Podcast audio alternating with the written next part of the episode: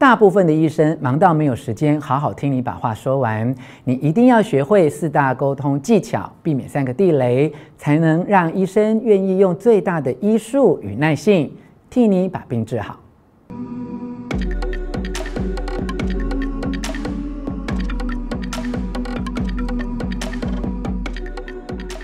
我是吴若权，欢迎你愿意以身心灵的角度与我一起关心癌症的议题。在正式进入今天的主题之前，先邀请你按下铃铛的标志，免费订阅我的频道。这一集要跟你分享的主题是如何和医生有效对话，让看病问诊更有效，提高病人被治愈的机会。我帮你整理的内容非常实用，不只是适用于癌症或重大疾病，而是可以适用于任何病症。当你自己或陪家人去门诊或住院，要看医生沟通时，都会对你有很大的帮助。因为医生每天要看很多病人，甚至还要处理医院很多行政事务，加上医生也是人，一样有自己人生要面对的压力与烦恼。虽然大部分的医生都有济世救人的慈悲心，但不一定时时刻刻都能保持高度的耐心与专注力。有时候甚至忙到没有时间好好听你把话说完。这时候你一定要学会以下的四大沟通技巧，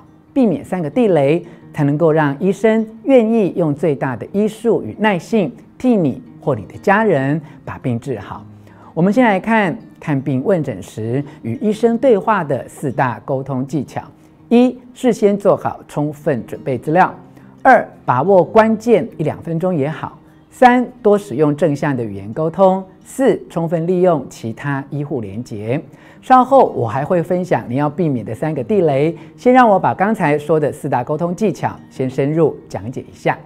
一、事先做好充分准备资料。看诊时最好事先将病患每天身体的变化、之前做过的医疗处置、服用过的药物清单、曾经有过的症状和副作用、担忧的事情、心中的疑问都条列清楚，整理成笔记，让医生可以很快掌握病情状况。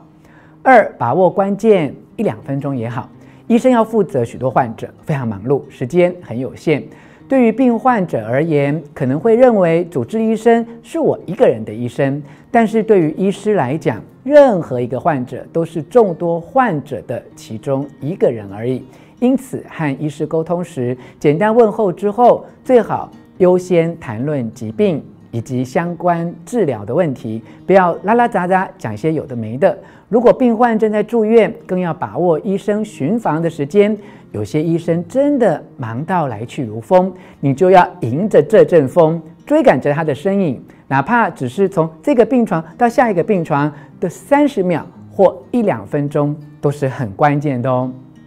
三，多使用正向的语言沟通。自己或家人生病，心情难免烦躁，但一定要留意和医生对话时，多使用正向的语言沟通，而不是抱怨或否定。即使上次使用的治疗或药品处方对病情暂时没有很明显的帮助，也不要一开口就说上次的治疗都没有效果。你可以改用比较正向的说法：上次治疗后我的状况跟从前差不多，这次要请医生帮我看一看有没有其他要注意的地方，可以让我的病情改善。用正向的说法比较能够让医生放下心防，针对病情提供更好的处理。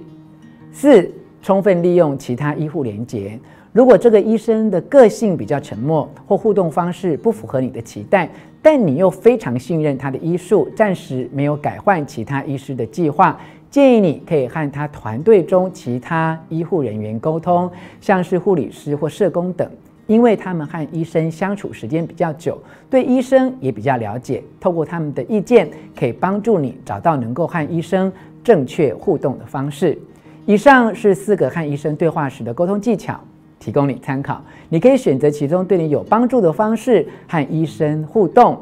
以下是三个地雷，你一定要避免哦：一、情绪性的指责、批评医生；二、引用网络文章质疑医生；三、对病情或症状含糊不清。你一定要知道，医生在医学专业。但在互动沟通时，就是个平凡的人。如果你很情绪性的指责、批评医生，或是拿网络上流传那些没有经过医学实证的文章去质疑医生的处置，即使对方修养很好，没有当场起冲突，但会让医生内心升起防卫，对病情只有坏处，没有帮助。最后还要提醒你的是，病患有义务告知医生自己哪里不舒服。如果你无法精准描述，声东击西，再好的医生都会误判误诊。所以一定要准备妥当，试着把自己病情描述清楚，资料都准备妥当，才去就医哦。以上内容来自我个人陪伴妈妈门诊与住院的经验分享，有一些观点参考自采实文化出版的《当父母离癌时》这本书，希望对你有所帮助。如果你有其他疑问或是更好的建议，欢迎你留言跟我分享你的心情。感谢你的收看，请按铃铛订阅，将影片分享给需要的朋友。我们下次见。